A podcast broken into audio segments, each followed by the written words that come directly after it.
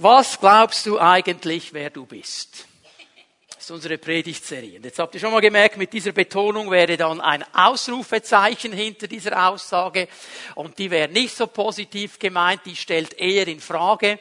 Wir können aber auch ein Fragezeichen dahinter machen und wirklich so diese Frage in diesem Sinne stellen.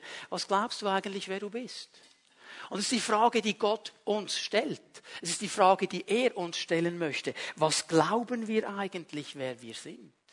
Was ist in unserem Leben drin von seinen Wahrheiten, von seinen Gedanken auf einen guten Boden gefallen, so dass es uns eine starke Identität aufbaut. Das ist ja der ganz große Gedanke, dass wir lernen, in dieser Identität zu leben, die Gott uns eigentlich zuspricht. Von dieser positiven Seite her gehen wir an diese Frage heran, weil Gott uns dabei helfen möchte, eine Identität in ihm zu haben, die von seinen Gedanken geprägt ist, von seinen Zusprüchen Sprüchen geprägt ist, wo wir uns immer wieder mal fragen, was sagt er eigentlich über mich? Was sagt er über mein Leben? Was sind seine Gedanken? Was bedeutet es, diese neue Identität zu leben, die er schenkt? Über die werden wir heute Morgen reden miteinander. Dieses Neue, das in Christus gekommen ist. Ich möchte noch einmal kurz zurückblicken auf zwei wichtige Dinge die immer wieder schon betont worden sind in dieser Predigtserie, wenn wir eine gesunde, starke Identität aufbauen wollen. Es gibt nur eine Quelle, wo wir das bekommen, das bei unserem Herrn. Da müssen wir zu ihm gehen, wir müssen seine Worte hören. Er ist unser Schöpfer, er hat einen Plan für unsere Leben und er möchte diese Worte hineinsprechen in unsere Leben und uns eine starke Identität geben. Ich sag's mal so, äh, ein starkes Selbstbewusstsein, biblisch ausgewogen, aber ein Selbstbewusstsein, dass wir wissen, wer sind wir in ihm. Und auf diese Frage antworten können wir wissen, was wir sind, weil der Herr geredet hat. Und das Zweite, was ich noch einmal betonen möchte, ist, dass eben diese gesunde, starke Identität, wenn wir sie aufbauen können, wenn wir von Gott her diesen Zuspruch bekommen und annehmen für unsere Leben, dann können wir siegreich leben.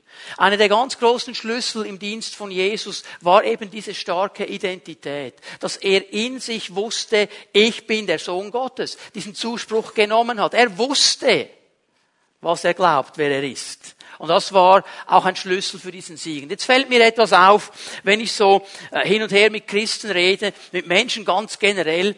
Ich habe noch niemanden getroffen, der mir sagt, ich bin gerne ein Versager. Ich bin gerne ein Verlierer. Nein, ich will nicht siegen. Ich will verlieren. Ich will versagen. Ich will ohne Erfolg leben. Das ist das Schönste, was ich mir nur je vorstellen könnte. Ich habe noch niemanden getroffen, der das sagt. Ich habe Menschen getroffen, die sagen, ja, ich habe schon ab und zu mal verloren und ab und zu mal etwas gemacht, das nicht so gut war, aber eigentlich möchte ich ein Sieger sein. Eigentlich möchte ich erfolgreich sein. Eigentlich möchte ich ein Mensch sein, der auf der Sonnenseite steht und mit dem Herrn zusammen etwas reißen kann. Das ist unser tiefster Wunsch, siegreich zu leben. Und ich stelle fest, dass eines der ganz großen Hindernisse in diesem Wunsch, siegreich zu leben, eben unsere Vergangenheit darstellt. Unsere Biografie. Jeder einzelne von uns kann sich an Momente des Versagens erinnern. Ich gebe dir eine Sekunde, denk mal an das größte Versagen deines Lebens. Schon da. Schon da. Peinlich, du wirst noch rot, wenn du daran denkst, auch wenn es schon 30 Jahre her ist. Wir können zurückdenken auf unsere Leben und wir haben da Momente, wo wir nicht gesiegt haben, wo wir verloren haben, wo wir untergegangen sind, wo die Dinge schlecht gelaufen sind. Und jeder einzelne von uns hat eine Biografie. Es ist niemand da, der keine hat. Wir alle haben eine Geschichte. Wir alle haben eine Vergangenheit. Wir alle haben eine Prägung. Wir sind in einer Familie groß geworden. Wir sind an einem Ort groß geworden, in einem Umfeld, das hat uns geprägt. Das ist unsere Geschichte, unsere Biografie. Und die prägt uns. Das wird sichtbar in unserem Leben. Es gibt so einen Radiosender und die spielen mit Vorliebe ältere Lieder, so von den 50ern bis Mitte 90er. Das ist dann das Jüngste, das du bekommst bei diesem Sender. Und die haben so einen, einen interessanten Slogan Slogan, wie sie Werbe, Werbung machen. Sie sagen, es ist der Soundtrack deines Lebens. Unsere Musik ist der Soundtrack deines Lebens. Und Sie treffen hier einen interessanten Punkt, dass nämlich Musik uns immer wieder mit hineinnimmt in, in verschiedene Situationen. Wenn ich dich jetzt mal frage, was für ein Lied ist gelaufen, als du deinen ersten Kuss bekommen hast oder Kuss gegeben hast? Wenn Musik gelaufen ist, du kannst dich an das Lied erinnern. Ob es gut war oder schlecht, du kannst dich daran erinnern. Das ist irgendwo da. Dann gibt es ja Paare, die sagen, sie spielen unser Lied. Das ist eine Teilbiografie. Ich kam auch auf der, auf der christlichen Seite. Als ich vor 32 Jahren dann in die Gemeinde kam, so von der Straße ein Heide, der nichts wusste, und da wurden dann diese Lobpreislieder gesungen, und eines der absoluten Schlager der damaligen Zeit, das haben wir rauf und runter gesungen, und von hinten und nach vorne, kommt und lasst uns ziehen hinauf zum Berge unseres Herrn. Kennt das noch jemand? Das, das Lied hat mich geprägt bis heute. Manchmal singen wir es in der Vorstandssitzung, manchmal singen wir es in Leitertreffen, manchmal singe ich es zu Hause unter der Dusche. Das ist ein Lied, das mich geprägt hat, weil mit diesem Lied, und ich kann mich sofort erinnern, wenn irgendwo einer anfängt, dieses Lied zu singen. Ich sehe sofort die Bethelkapelle in Wettingen, die alte Kapelle, wie wir da gestanden sind und unseren Herrn angebetet haben. Das ist in mir drin. Und ich habe zwei Dinge gelernt von diesem Lied. Ich muss mich aufmachen, um den Herrn zu bewegen, begegnen. Natürlich ist er da. Ja, er ist da, aber ich muss mein Herz öffnen. Ich muss mich bewegen auf ihn zu. Kommt und lasst uns ziehen. Und ich habe gelernt, dass das Wort Gottes Wahrheit ist und Weisung ist und Weisheit ist. Bis heute prägt mich dieses Lied. Jeder von uns hat eine Geschichte. Nun ist aber die große Frage, wie wir mit dieser Geschichte umgehen. Wie wir über diese Vergangenheit nachdenken. Wie viel Raum wir dieser Vergangenheit geben. Ob sie uns prägen darf und sie kann prägen, negativ und positiv. Ich meine, ich sage jetzt nicht, keiner von uns hat eine nur negative Vergangenheit. Keiner. Da gibt es positive Dinge. Und keiner von uns hat eine nur positive Vergangenheit. Da gibt es negative Dinge. Ist beides dabei. Und beides kann uns behindern, kann uns binden, kann uns zurückhalten, in das hineinzukommen, was Gott heute möchte. Wie wir darüber nachdenken, was wir glauben aufgrund von unserer Vergangenheit, ist eine ganz wichtige Sache. Aber die viel wichtigere Sache, und darüber wollen wir heute Morgen nachdenken, ist, was der Herr denkt über unsere Vergangenheit. Was sagt er über unsere Vergangenheit? Was sind seine Gedanken über unsere Vergangenheit? Und ich werde eine ganz bekannte Bibelstelle lesen. Heute Morgen 2. Korinther 5, Vers 17. Viele von uns kennen diese Stelle, werden uns diese Stelle beschäftigen heute Morgen. 2. Korinther 5, Vers 17 aus der neuen Genfer Übersetzung. Vielmehr wissen wir, wenn jemand zu Christus gehört, ist er eine neue Schöpfung. Das Alte ist vergangen, etwas ganz Neues hat begonnen. Das Alte ist vergangen, etwas ganz Neues hat begonnen. Gott spricht hier über die Vergangenheit. Und wir wollen hier mal festhalten, was er uns sagt. Es gibt einige ganz, ganz wichtige Dinge. Und was ich zuerst ganz klar machen möchte, schaut ihr den Vers noch einmal an. Der erste Teil ganz wichtig. Viel mehr wissen wir wenn jemand zu Christus gehört oder eigentlich wörtlich übersetzt, wenn jemand in Christus ist. In diesem Vers drin beginnt alles mit einer ganz, ganz absolut wichtigen Entscheidung, nämlich, dass jemand in Christus ist. Und dieses Wort jemand bedeutet irgendeiner. Egal woher du kommst, egal was dein Hintergrund ist, egal aus welcher Kultur, ob du Schweizer bist oder aus, einem afrikanischen Land kommst, ganz egal was deine Hautfarbe ist, dieses irgendjemand, dieser jemand kann jeder von uns sein. Aber der muss eine Entscheidung treffen. Eine Entscheidung, die absolut wichtig ist, nämlich eine Entscheidung für Christus. Ist jemand in Christus? Und das ist die absolut wichtigste und grundlegendste Entscheidung, die du in deinem Leben treffen sollst. Was bedeutet das? Es bedeutet, dass ich mein Herz öffne für diesen Herrn Jesus Christus und ihn einlade, mein Herr zu sein. Es reicht nicht zu sagen, Jesus ist der Herr, oder Jesus ist ein Herr, er muss mein persönlicher Herr sein und das braucht eine Entscheidung. Die Bibel sagt mir im Johannesevangelium, so viele ihn aber aufnahmen. Ich muss in diesem Sinne die Türe meines Lebens öffnen und ihn hereinlassen, denn er steht vor der Tür und klopft an. Und wer ihn hereinlässt, mit dem wird er Beziehung haben. Das beginnt alles bei dieser elementar wichtigen Entscheidung. Wenn du lernen willst, richtig mit deiner Vergangenheit umzugehen, das ist das allererste, was du tun musst. Und wenn du diesen Schritt, diesen wichtigsten Schritt noch nie getan hast in deinem Leben, dann lade ich dich ein, das heute Morgen zu tun. Denn wenn du richtig umgehen willst mit der Vergangenheit, du musst zuerst in diese Beziehung zu Christus hineinkommen. Das ist das Aller, Allerwichtigste. Nun möchte ich hier aber eine Verlängerung machen. Du musst dann auch drin bleiben. Natürlich braucht es diese Grundsatzentscheidung. Aber ich stelle fest, in diesen 30, 32 Jahren der Nachfolge, es gibt immer wieder Momente, wo ich merke, ich bin dann mit Christus unterwegs, ich bin in ihm, ein Tag, zwei Tage, und dann geschehen irgendwelche Dinge und ich habe die Tendenz, von ihm wegzugehen. Und ich muss mich immer wieder dazu entscheiden, sagen, nein, ich komme wieder zurück und ich bleibe nur bei dir und ich will bei dir sein. So, für die, die diese Entscheidung noch nie getroffen haben, triff sie heute Morgen. Für alle, die, die sagen, habe ich schon lange gemacht, vielleicht ist dran, mal wieder eine Entscheidung zu treffen, dran zu bleiben. Das braucht es immer wieder. Und dann braucht es aber noch eine zweite Entscheidung und auch die ist in diesem Vers drin. Die Entscheidung nämlich, die Sichtweise Gottes in Bezug auf unsere Vergangenheit zu übernehmen. Wie sieht Gott meine Vergangenheit? Das aufzunehmen, zu glauben und darin zu leben. Weil Gott sieht meine Vergangenheit ganz anders, als ich sie sehe. Und jetzt möchte ich euch in einem ersten wichtigen Punkt hineinnehmen, in ein Spannungsfeld, in ein Spannungsfeld, in dem wir alle stehen, wenn wir auf diese Erde leben. Es ist das Spannungsfeld der Zeit. Und ich werde dir gleich erklären, was das genau bedeutet. Der Mensch lebt in der Zeit hier in dieser Schöpfung, auf diesem Planeten. Wir haben einen Zeitablauf. Und ein Teil davon, was dieses Spannungsfeld ausmacht, ist die Fähigkeit, dass wir logisch denken können und nachdenken können. Das heißt, der Mensch kann über die Vergangenheit nachdenken. Er kann über die Gegenwart nachdenken und er kann über die Zukunft nachdenken. Er kann sich auf diesen drei Zeitebenen bewegen. Und er kann Aufmerksamkeit geben, darüber meditieren, darüber nachdenken, diesen Bereichen Raum geben. Und Leute, das an und für sich ist mal Segen und Fluch, sage ich. Segen und Fluch. Warum? Wenn ich als kleines Kind in ein Feuer hinein lange, weil ich sehe diese wunderbar glühenden Kohlen da drin und das sieht so schön aus und ich möchte das als Kind gerne in die Hand nehmen und ich verbrenne mir meine Finger. Das ist das erste und das letzte Mal, dass ich eine glühende Kohle in die Hand nehme. Ich habe etwas gelernt. Und wenn ich das nächste Mal bei einem Feuer stehe, kommt der Gedanke noch, Moment, nicht anfassen tut weh. Segen. Segen. Es gibt aber auch Situationen, wo in meinem Leben Dinge ganz dick schiefgelaufen sind.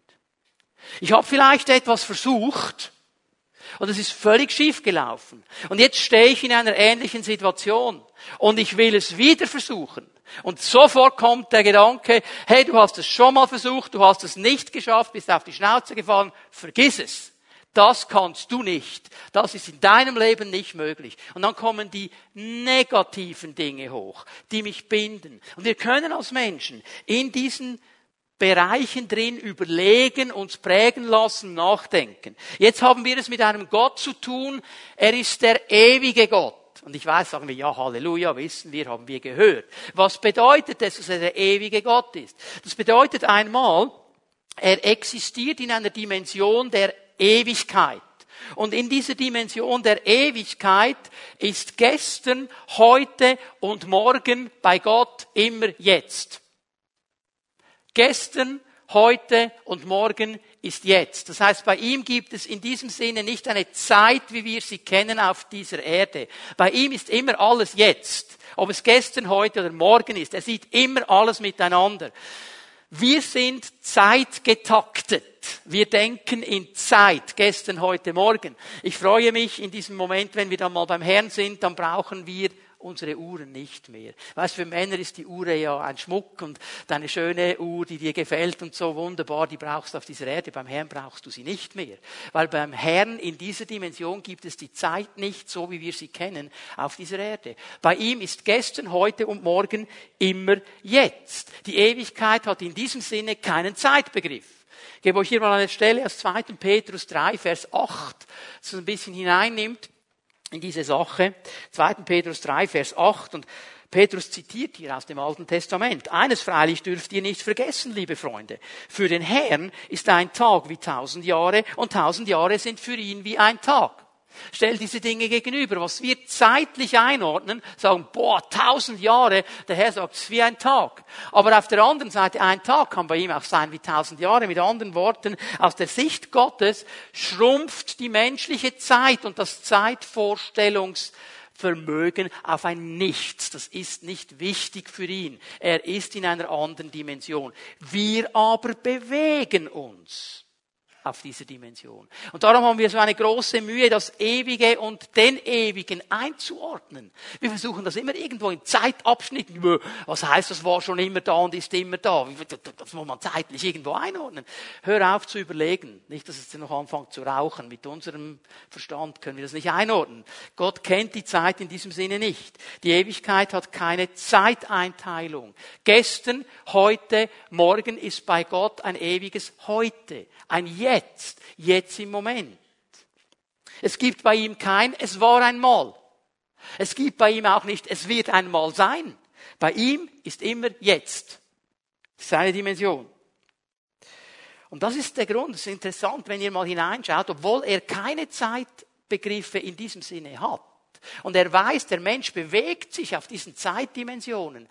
Legt er interessanterweise immer dann, wenn er mit dem Menschen zu tun hat, einen Nachdruck auf das Jetzt. Auf das Heute. Er sagt nicht gestern, als ihr seine Stimme gehört habt. Er sagt nicht morgen ist der Tag des Heils. Was sagt er? Heute.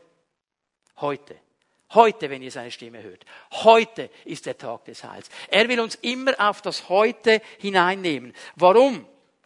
Er gibt uns zwar Hinweise, wie der Mensch umgehen soll mit dem Gestern und dem Morgen, aber sein Hauptaspekt ist das Heute, weil er uns heute begegnen möchte. Wir sollen Menschen werden, die nicht konstant im Gestern leben konstant gebunden sind von irgendwelchen Dingen, die nicht gut gelaufen sind, konstant an irgendwelche Versagen denken, immer wieder diese Stimme hören, vergiss es, bei dir wird es nicht funktionieren, dein Hintergrund, deine Familie, deine Erziehung, all die Dinge, die du nicht kannst, du wirst es nie schaffen und den Plan Gottes umsetzen, du, alle anderen, du nicht, kann uns binden, kann uns aber auch, bitte hör mir gut zu, ich merke, je älter ich werde, habe ich die Tendenz, dieser Tendenz nachzugeben. Früher war alles besser.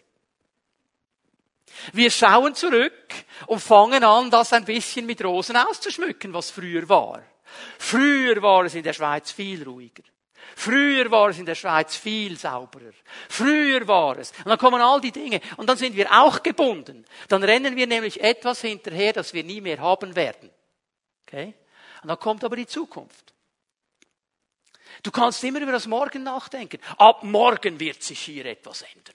Ab morgen werde ich eine Diät beginnen. Ab morgen werde ich weiß ich was. Und dann, das ist immer die Illusion. Immer morgen, immer morgen. Kommt mir vor wie dieser Esel, der da diese Moorrübe am Stab vor der Nase hat. Und er bewegt sich immer der Esel, aber er kommt nie zur Moorrübe. Und es gibt Christen, die leben so, morgen wird's besser, morgen, immer in einer Illusion. Und beides ist nicht das, was Gott möchte. Gott möchte, dass wir lernen, heute zu leben. Heute. In der Beziehung zu ihm. Nun haben wir aber noch ein gröberes Problem. Diese Vergangenheit. Diese Vergangenheit, die will sich mit aller Kraft heute ausbreiten. Die gibt nicht einfach Ruhe. Die will immer wieder Raum gewinnen. Und es gibt einen, den Widersacher Gottes, unseren Feind, und er hat das allergrößte Interesse, uns konstant mit dieser Vergangenheit zu konfrontieren.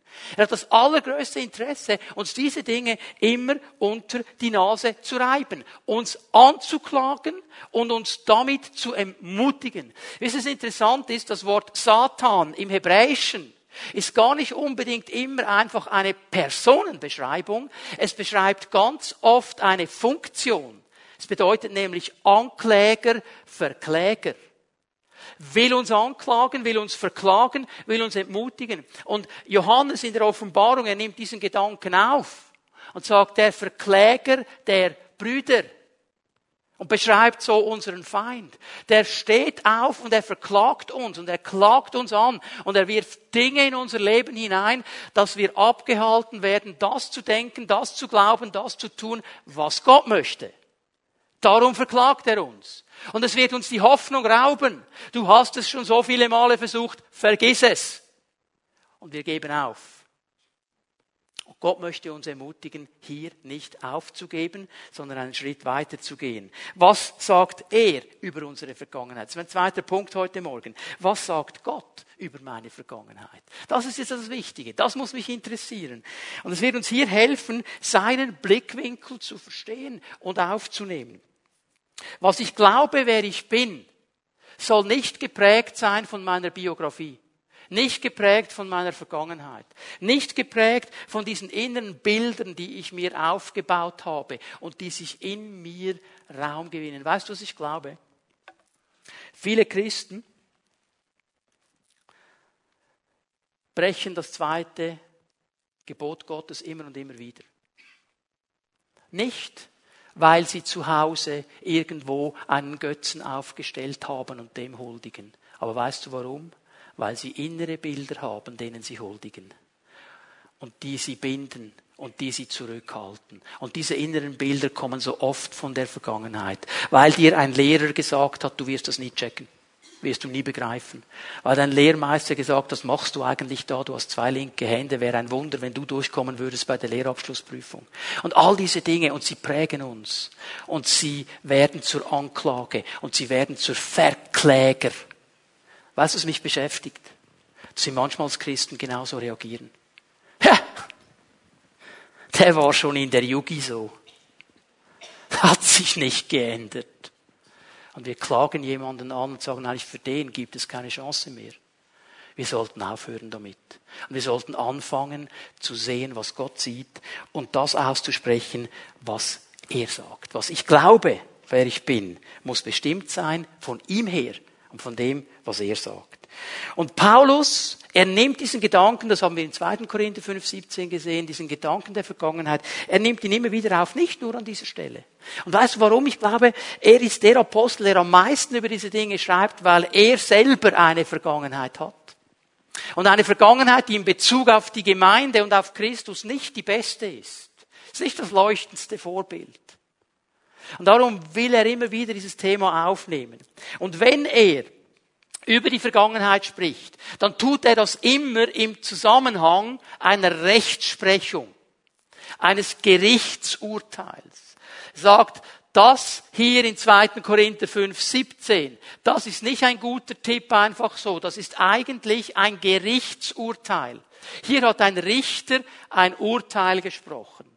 Und wenn ein Richter dich freispricht von etwas, dann bist du frei. Dann kann die Polizei nachher nicht kommen und dich für diese Sache noch einmal verhaften. Du bist freigesprochen. Da kann man nicht dich anhaften, okay? Und jetzt redet hier nicht irgendwo ein Bundesanwalt, hier redet nicht irgendwo ein Oberrichter von irgendwas, hier redet der höchste Richter des ganzen Universums. Und er nimmt uns hinein in seinen Universumsgerichtssaal. Und er lässt hier ein Urteil erklingen, das Gültigkeit hat im ganzen Universum. Und dieses Urteil, dieses Gerichtsurteil, wir lesen es noch einmal in 2. Korinther 5, Vers 17. Vielmehr wissen wir, wenn jemand zu Christus gehört, ist er eine neue Schöpfung. Das Alte ist vergangen, etwas ganz Neues hat begonnen. Das Urteil, das dieser Richter hier ausspricht, über jeden, der in Christus ist, ist das Alte ist vergangen. Hast du das gesehen? Die Vergangenheit ist vorbei. Das ist ein Gerichtsurteil. Das ist das, was er aussagt. Das Alte ist vorbei. Es ist vergangen. Und jetzt werden wir mal ein bisschen an diesem Text arbeiten miteinander. Und ich möchte ähm, auf zwei Dinge hinweisen, die wichtig sind, die in der neuen Genfer Übersetzung, ich weiß nicht warum, nicht so genau herauskommen, aber die sind ganz wichtig. Wenn die neue Genfer Übersetzung damit beginnt und sagt, viel mehr wissen wir, dann müsste man wörtlich eigentlich übersetzen, darum wissen wir. Darum wissen wir. Und ich werde dann gleich aufklären, warum dieses darum so wichtig ist. Okay, darum wissen wir, wenn jemand in Christus ist, ist er eine neue Schöpfung. Das Alte ist vergangen. Und jetzt haben sie ein Wort einfach ausgelassen. Ein ganz kleines Wort. Und dieses Wort, das ist ganz, ganz wichtig. Idiu im Griechischen. Siehe siehe. Das steht da einfach nicht drin bei der neuen Genfer Übersetzung. Ich weiß nicht warum. Bei den anderen deutschen Übersetzungen, die meisten haben es. Siehe. Etwas ganz Neues hat begonnen. Und was lernen wir daraus? Alles beginnt mit einem Darum. Und wenn ein Darum steht, am Anfang des Verses gibt es ein Warum. Und das Warum wird erklärt in den Versen 14 und 15, hier in 2. Korinther 5. Die Verse 14 und 15. Ich werde die nicht sehr detailliert auslegen heute Morgen, wir werden am nächsten Sonntag darüber sprechen. Ich halte hier nur mal fest, diese Verse 14 und 15 beziehen sich auf den Tod Jesu am Kreuz. Als Jesus Christus an diesem Kreuz gestorben ist, ist etwas ganz Elementares geschehen. Er ist es nämlich, der an diesem Kreuz all unsere Missetaten, all unsere Sünde, all unser Versagen, all unsere Minderwertigkeit, all unser Gebundensein, all unsere Vergangenheit auf sich genommen hat. Er hat das getragen an diesem Kreuz. Und als er dann ausgerufen hat, es ist vollbracht oder es ist vollendet, hat er damit gesagt, die ganze Vergangenheit, die ich getragen habe, ist weg, ist vorbei, ist gestrichen, gilt nicht mehr. Ich habe das alles getragen, Sie müssen es nicht mehr tragen. Darum kann er sagen, das Alte ist vergangen. Und hör mal, Jesus wurde an diesem Kreuz ausgelacht, er wurde gehänselt, er wurde verspottet, alle Sünde liegt auf ihm, all das, was du dir nur je vorstellen könntest, was ich mir nur je vorstellen könnte in meiner Vergangenheit, wo ich durchgegangen bin. Mir hat eine Lehrerin mal gesagt, aus dir wird nie etwas. Was haben sie zu Jesus gesagt? Wenn du etwas kannst, komm von diesem Kreuz runter. Da hat er alles getragen. Und weil er es getragen hat, muss ich es nicht mehr tragen?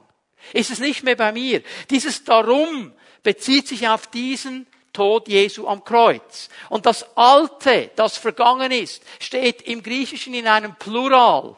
Die alten Dinge müsste man übersetzen. Was meint er damit? Nicht einfach nur so ganz pauschal alles weg, sondern mit dieser, mit diesem Plural, mit diesem, mit dieser Mehrzahl will er andeuten, alles, was du dir nur je vorstellen könntest. Alles, was in deiner Vergangenheit nicht gut gelaufen ist. Alles, was dich irgendwo bindet, egal was es ist, egal wie viel Sekunden und Millisekunden es in deiner Vergangenheit eingenommen hat, du es vielleicht schon vergessen hast. Alles ist da drin. Alles. Hier ist nichts außen vor gelassen. Es gibt nichts, was da nicht hineingehört. Das ist eine befreiende Botschaft des Kreuzes, dass er alles komplett und klar an dieses Kreuz getragen hat, weil er sagt nämlich, es ist vergangen. Es ist vorbei. Und er braucht hier im Grundtext eine, eine Zeitform, die es so in, in deutschen, der deutschen Grammatik nicht gibt. Es ist eine Zeitform, die sagt, dass etwas absolut und völlig und vollständig abgeschlossen ist. Hier muss nichts mehr dazu beigetragen werden. Hier kann man nichts mehr dazu beigetragen. Es ist vollkommen und perfekt erfüllt. In diesem Moment, als Jesus gerufen hat, es ist vollbracht, ist für alle Ewigkeit für das ganze Universum ist die Sache geklärt. Man kann nichts mehr dazu beitragen. Ich kann nichts dazu beitragen. Hast du gesehen, dass hier nicht steht, ist jemand in Christus eine neue Kreatur, das Alte wird vergehen, wenn er genug betet. Wenn er genug fastet wenn er genug Almosen gibt. Vergiss all diese Dinge, die sind alle wichtig. Aber wenn wir sie geben, um unserer Vergangenheit irgendwo die Stirn zu bieten, haben wir schon verloren. Wird nichts nützen. Diese Dinge nützen nichts. Sagst, ich war immer so ein fieser Typ, jetzt bin ich ein Lieber. Nützt nichts. Nützt nichts. Jesus hat alles an diesem Kreuz getan. Amen. Alles. Da müssen wir nie mehr etwas dazugeben. Das Einzige, was wir tun dürfen, ist es zu glauben und für uns zu nehmen. Das dürfen wir. Weil er dann weitergeht und sagt, es ist Neues geworden. Und hier kommt jetzt auch wieder eine interessante Formulierung oder eine interessante Form, dass nämlich aus diesem einmalig abgeschlossenen Moment, als Jesus gerufen hat, es ist vollbracht, bis heute und bis in alle Ewigkeit eine Auswirkung kommen wird. Dass Jesus in uns etwas deponiert hat, dass etwas Neues gekommen ist. Und dieses Neue soll sich jetzt Bahn brechen. Dieses Neue soll jetzt wachsen. Dieses Neue, das da ist, dieser Same, sage ich mal, den er in uns hineingelegt hat, der soll jetzt stark werden. Er soll wachsen. Er soll Frucht tragen. Mit anderen Worten ermutigt uns der Herr hier, durch die Kraft des positiven Neuen das negative Alte zu überwinden. Er hat einen neuen Startpunkt gesetzt in unser Leben hinein. Und jetzt dürfen wir lernen, in diesem Neuen vorwärts zu gehen. Aufgrund des Kreuzes Jesu können wir proklamieren, meine Vergangenheit ist abgeschlossen. Das ist der Richterspruch. Sagst du, ja, spüre aber nichts davon. Er hat nicht gesagt, du wirst das spüren. Er ruft uns auf, das zu glauben, weil er hier eine Sache klar gemacht hat für uns. Wir haben keine Verpflichtung mehr, der Vergangenheit Raum zu geben. Sie ist abgeschlossen. Ich gebe euch mal eine interessante Bibelstelle, Römer 8, Vers 1. Geht es genau um dasselbe? Römer 8, Vers 1. Also gibt es jetzt keine Verdammnis für die, die in Christus Jesus sind. Es gibt keine Verdammnis für die, die in Christus jetzt sind. Siehst du genau dieselbe Formulierung, wer in Christus ist? Die Vergangenheit, das Vergangene, das Alte ist vorbei. Und darum sagt er, und darum jetzt keine Verdammnis mehr. Das kann dich nicht mehr anklagen. Es kann dich nicht mehr verdammen. Diese Dinge, die da hochkommen, die dürfen nicht mehr die Auswirkung haben, dass du dich verdammen lässt und aufgibst und sagst, oh, da komme ich nie raus. Das wird sich nie ändern. Hier bin ich gebunden und jeder hat ja sein Kreuz zu tragen. Das ist dann noch die beste Entschuldigung Entschuldigung dafür. Keine Verdammnis für die, die in Christus Jesus sind. Warum? Weil Jesus die ganze Verdammnis getragen hat. Er hat sie getragen. Und wir sind frei, ihm zu dienen. Und wir sind frei von der Vergangenheit, im Neuen zu stehen und zu lernen, damit umzugehen. Frei und freigesprochen. Stell dir mal vor, es klingelt an deiner Tür. Schaust durch den Spion, steht irgendein Typ draußen, kennst du nicht, sagst, okay, sieht einigermaßen vertrauenswürdig auf, ich mach dem auf. Und du öffnest die Tür und dieser fremde Typ schaut dich an und sagt, hey, du schuldest mir 10.000 Franken. Und du unterschreibst jetzt hier, dass du mir die 10.000 schuldest und sagst, jawohl, wo ist der Schreiber? Würdest du so reagieren? Dann gib mir deine Adresse, ich komme vorbei. du würdest sagen, hallo, hey, wer bist du? Was fällt dir eigentlich ein? Ich kenne dich gar nicht, dir schuld ich gar nichts, Türe zu. Siehst du was, der Teufel macht genau das. Er klopft an unsere Tür und er hat Verdammnis und wir Christen sagen, ja, wo kann ich unterschreiben? Er hat kein Recht, das zu tun, weil wir frei sind. Weil die Vergangenheit abgeschlossen ist. Wir müssen lernen, damit zu leben. Ich sage jetzt nicht, dass wir da nichts mehr fühlen und dass das nicht zurückkommt, werden wir noch darüber reden. Aber wir müssen lernen, uns auf diesen Punkt des Glaubens zu stellen. Es gibt keine Verdammnis für die, die in Christus Jesus sind. Wir können eine alttestamentliche Stelle lesen, Micha 7, Vers 18 und 19. Wer wäre ein Gott wie du, der Schuld vergibt und hinwegschreitet über Vergehen für den Rest seines Erdbesitzes. Nicht für immer hält er fest an seinem Zorn, denn er hat gefallen an Gnade. Schau mal, Gott hätte Grund, zornig zu sein. Meine Vergangenheit, ich bin so viele Male über seine Gesetze hinweggefahren. Ich habe so viele Male Dinge getan, die ihm ins Angesicht eigentlich gespottet haben. Er hätte so viel Grund, zornig zu sein über meine Vergangenheit, aber er entscheidet sich für Gnade. Er sagt, ich will nicht festhalten an diesem Zorn, ich habe gefallen an Gnade. Und diese Gnade kam an dieses Kreuz und Jesus ist gestorben und hat meine Vergangenheit getragen. Er hat Gnade bereit und er möchte uns in diese Gnade hineinnehmen. Er wird sich, Vers 19, wieder über uns erbarmen. Er will uns mit Erbarmen begegnen. Er sagt, ja, das sind Dinge, die sind nicht in Ordnung. Ich will mich erbarmen. Ich nehme dich trotzdem. Unsere Schuld wird er niedertreten, wirklich niedertreten unter seine Füße. Und in die Tiefen des Meeres wirst du all ihre Sünden werfen. Und der tiefste Punkt des Meeres, da kann man nicht hin, der Wasserdruck ist zu groß, da kann niemand auch mit keinem U-Boot hin. Und er sagt, da ist deine Vergangenheit und ich will mich nicht daran erinnern. Natürlich wissen wir, Gott weiß alles. Der kann sich sofort daran erinnern, wenn er will, aber er sagt, ich will nicht. Die Vergangenheit ist annulliert. Die Vergangenheit ist aufgehoben, weil Jesus sie getragen hat. Und jetzt ist es das Wichtigste, was wir tun können, das anfangen zu glauben. Das ist mein dritter Punkt heute Morgen. Das ist eine Frage, fast ähnlich wie sie hinter uns steht. Glaubst du eigentlich, dass du frei bist von deiner Vergangenheit? Glaubst du eigentlich, dass du frei bist von deiner Vergangenheit? Ja, der kann ja schon sagen, es fühlt sich aber nicht so an. Ja, hör mal, was glaubst du eigentlich, wer du bist? Glaubst du, dass du eine Person bist, die gefangen ist in ihrer Vergangenheit? Die gefangen ist in ihrer Prägung. Die gefangen ist in Dingen, die einfach da sind, weil sie jemand irgendwo hineingelegt hat und Entscheidungen getroffen worden sind. Glaubst du, dass du so eine Person bist? Oder glaubst du, dass du eine Person bist, die frei gemacht ist, von Jesus Christus im Neuen zu leben? Die frei gemacht ist, dass sie nicht mehr in der Verdammnis leben muss. Die frei gemacht ist, um mit Gott zu leben. Was glaubst du eigentlich, wer du bist? Eine gebundene Person, eine freie Person. Was glaubst du eigentlich? Und wisst ihr, das, der weiteste Weg ist ein ganz kurzer. Nämlich von hier nach hier. Ja, okay, wenn die Bibel das sagt, wird das wahrscheinlich schon so sein. Aber es braucht dieses Ergreifen, um zu sagen, nicht einfach ist es so, es ist für mich so. Ich glaube das für mein Leben und ich werde in meinem Leben anfangen, in diese Richtung vorwärts zu gehen. Ich möchte euch drei Schritte aufzeigen, die uns helfen werden, frei zu werden von der Vergangenheit. Ich sage aber gleich, das ist ein Prozess. Das geschieht nicht einfach. Ich werde niemanden rufen nach dem Gottesdienst und sagen, ich lege dir die Hände auf, du wirst nie mehr an deine Vergangenheit denken. Dann wäre ich der Erste, der Gebet holen würde. Aber wenn wir lernen, in diesen Schritten zu leben, dann lernen wir besser und besser und besser mit der Vergangenheit umzugehen. Und das Erste, was ich euch zeigen möchte, wir gehen zurück zu 2. Korinther 5, Vers 17. Noch einmal der zweite Teil des Verses. Das Alte ist vergangen. Siehe, und jetzt wird dieses siehe wichtig, siehe, etwas ganz Neues hat begonnen. Das erste ist mal ein Schritt hin zum richtigen Blickwinkel. Dass ich mir die Dinge richtig anschaue. Dieses Wort siehe im Griechischen steht in einer Befehlsform. Es ist ein Befehl Gottes. Schau hin. Und es ist ein Wort, das eigentlich heißt, schau genau hin. Schau aufmerksam hin. Schau dir das genau an.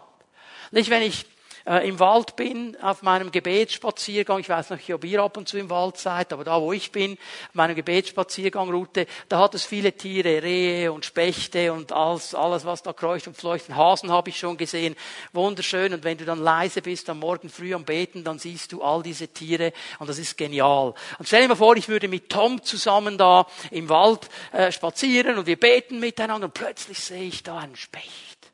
Schon, Tom, sieh, siehe, Schau genau hin, der Specht. Siehst du den Specht? Siehst du ihn da? Und in dem Moment sind alle Bäume nicht wichtig. Da will ich, dass er den Specht sieht. Sieh, sieh, sieh. Was ist dein Blickwinkel? Und genau das macht Gott hier. Er kommt so an unsere Seite und sagt, sieh mal, sieh mal, schau, wo schaust du eigentlich hin? Schaust du auf deine Vergangenheit, die dir dauernd sagen will, geht nicht, schaffst du nicht, du nicht, alle anderen schon? Oder schaust du auf das Neue? Schaust auf das Neue, was ich getan habe. Schaust auf diese Anfänge, die vielleicht erst ganz klein sind, aber sie werden wachsen, wenn du es zulässt, dass ich mit dir weitergehen kann. Wenn du den Heiligen Geist wirken lässt, wenn du das Wort Gottes nimmst. Es wird wachsen. Auf was schauen wir? Auf was schauen wir? Gott ruft uns auf, den richtigen Blickwinkel zu nehmen. Und der richtige Blickwinkel ist nicht auf das Alte zu starren, nicht auf das Alte zu starren, das uns immer sagt, schaffst du nicht, sondern auf das Neue, was Gott getan hat. Und das hat er getan, das hat er getan. Er sagt uns, schau auf dieses Neue. Und der zweite Schritt, der dann dazu kommt, Vielmehr oder darum wissen wir, wenn jemand zu Christus gehört, wenn er in Christus ist, ist er eine neue Schöpfung. Jetzt komme ich nochmal auf diesen Punkt zu sprechen, in Christus sein. Was bedeutet das, zu Christus gehören, in Christus sein? Leute, das ist nicht einfach nur das logische Anerkennen, dass es eigentlich gut wäre. Es bedeutet in einer tiefen Beziehung zu stehen mit ihm. Es bedeutet wirklich bei ihm zu sein. Es bedeutet wirklich neu bei ihm zu sein. Und ich sage dir etwas, wenn du wirklich in Christus bist, wenn du wirklich in Christus bist, dann verändert sich dein ganzes Leben. Wenn du mit ihm lebst, dein Herz wirklich offen hast, wird sich dein ganzes Leben verändern. Weil da, wo er kommt, wird das neue Bahn brechen. Und dann werden neue Dinge kommen. Ich gebe euch eine Bibelstelle. Und für mich fasst diese Bibelstelle das so wunderbar zusammen. Galater 2, Vers 20. Paulus sagt hier, nicht mehr ich bin es, der lebt. Nein, Christus lebt in mir.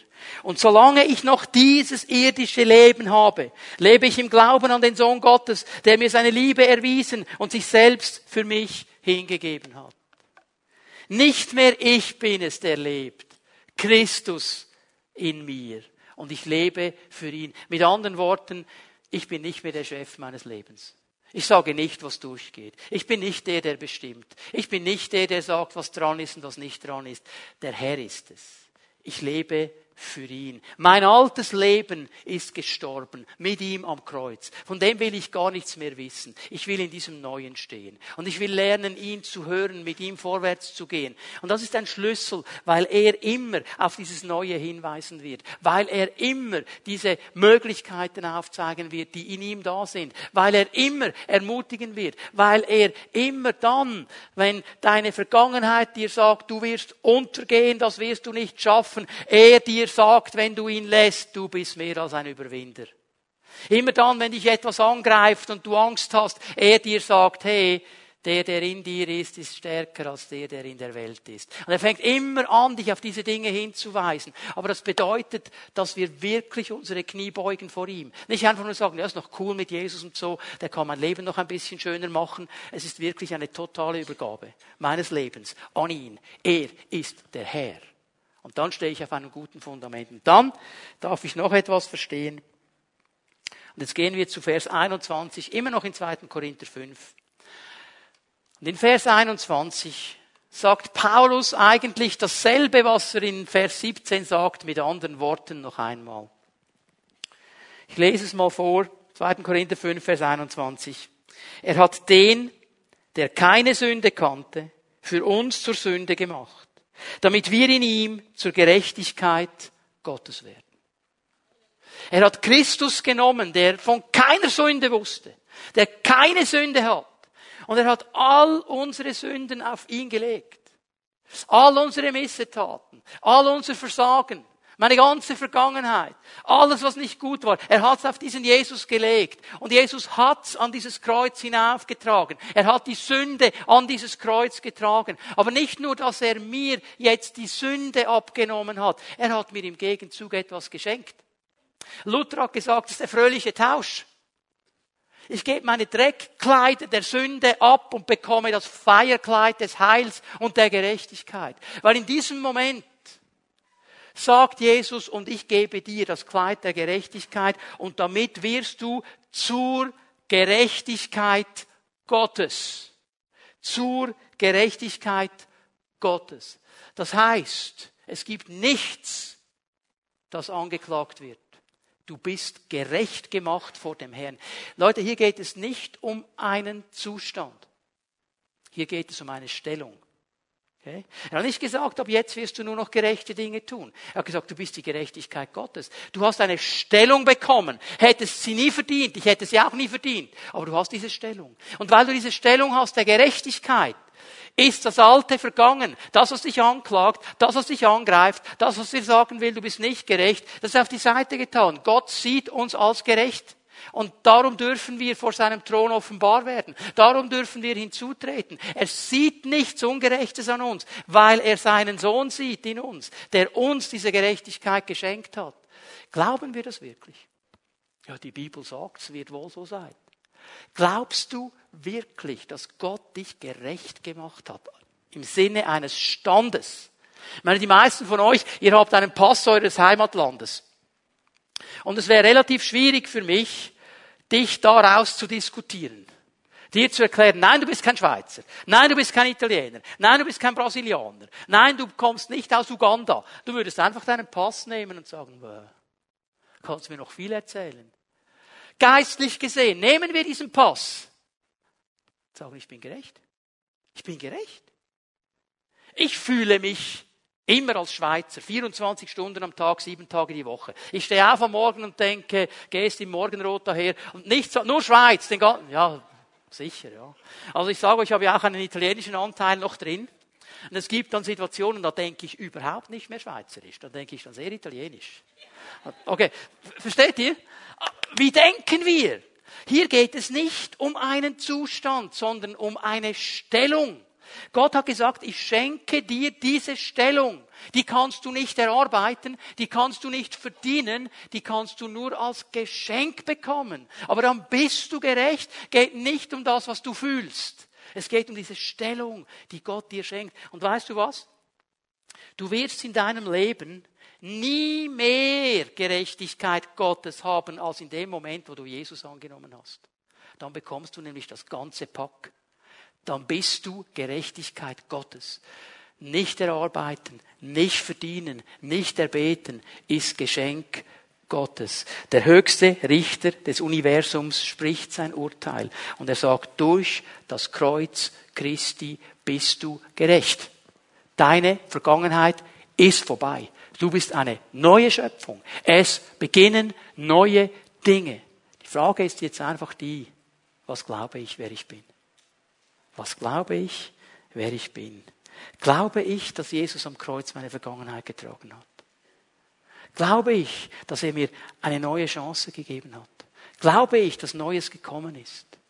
Glaube ich es auch dann, wenn die Vergangenheit aufstehen will, sich Bahn brechen will? Stehe ich da und sage, nein, du hast nichts mehr zu sagen. Ich habe keine Schuldigkeit dir gegenüber. Ich bin ein neues Geschöpf. Es ist Neues gekommen. Und ich glaube von ganzem Herzen, liebe Leute, dass der Herr heute etwas tun möchte in unserer Mitte. Lade euch mal ein, dass wir aufstehen miteinander. Die Lobpreise werden nach vorne kommen. Und ich möchte dich einladen,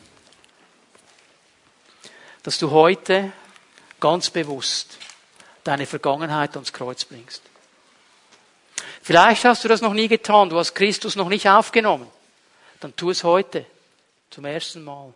Aber ich weiß, es sind Leute hier, du bist seit 20, 30 Jahren schon da. Aber deine Vergangenheit hast du nie bewusst ans Kreuz gebracht. Und darum bist du nie richtig frei geworden. Und ich lade dich ein, genau das zu tun heute Morgen. Weil ich glaube, dass der Herr heute Morgen einen Schlussstrich ziehen möchte. Zwischen dir und deiner Vergangenheit. Er möchte das Kreuz dazwischen stellen. Und er möchte dir dabei helfen, frei von der Vergangenheit zu leben. Lass uns einen Moment vor dem Herrn stehen. Ich möchte dich einladen, dich auszurichten auf ihn. Ich möchte euch bitten, dass wir jetzt nicht miteinander austauschen. Das können wir nachher im Foyer machen. Jetzt stehen wir vor dem Herrn. Öffne dein Herz. Und frag mal hinein, Herr, gibt es da etwas?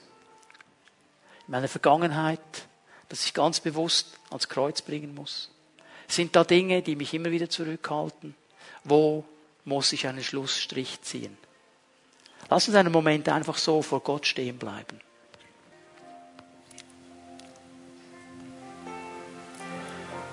Die Bibel sagt durch den Mund Jesu zu uns, dass eine ganz große Kraft in einem einheitlichen Gebet ist.